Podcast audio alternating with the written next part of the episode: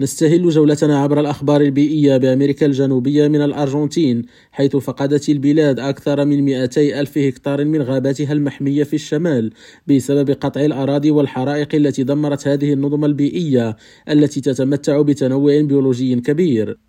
ويشير تقرير صادر عن منظمة جرين بيس غير الحكومية إلى أن هذه المساحة المفقودة تعادل عشرة أضعاف حجم مدينة بوينوس آيرس مشيرا إلى أن هذه الدراما البيئية تحدث بعد 15 عاما من إصدار القانون الذي يضمن حماية هذه الغابات الأصلية وحدودها. وإجمالا دمرت الحرائق 120 ألف هكتار في مقاطعتي ساوطا وخوخوي في أقصى شمال البلاد. وإلى البرازيل حيث اكتشف باحثون برازيليون صخورا تكونت من البلاستيك في جزيرة ترينيدادجي وهي واحدة من أبعد المناطق البرازيلية التي يصعب الوصول إليها. الأرخبيل غير المأهول مع وصول مقيد وتسيطر عليه البحرية يقع على بعد 1140 كيلومترا من ساحل مدينة فيتوريا في ولاية إسبيريتو سانتو جنوب شرق البلاد. وخلال دراسة ميدانية لرسم الخرائط الجغرافية أجرته فرناندا أفيلار في عام 2019 وهي التي تعمل في مختبر الدراسات الساحلية بجامعة بارانا